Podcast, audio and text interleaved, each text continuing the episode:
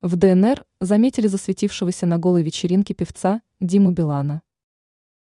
Недавно в Донецке заметили засветившегося на голой вечеринке в московском клубе мутабор певца Диму Билана.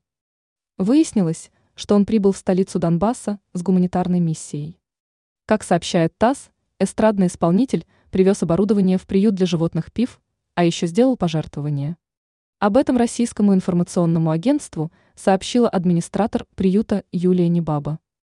Он подарил приюту три стиральные машины, холодильник, морозильную камеру, скалер для чистки зубов, а также пожертвовал крупную сумму денег, конкретизировала она. Точную цифру пожертвования специалист не назвала, но сказала, куда именно пойдут эти деньги. Их планируется направить на приобретение нового транспорта для доставки еды 800 собакам, прописанным в приюте.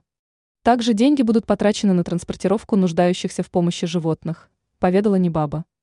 А в Минздраве ДНР рассказали, что певец из России также проведал детей, которые сейчас находятся на лечении в Республиканском травматологическом центре.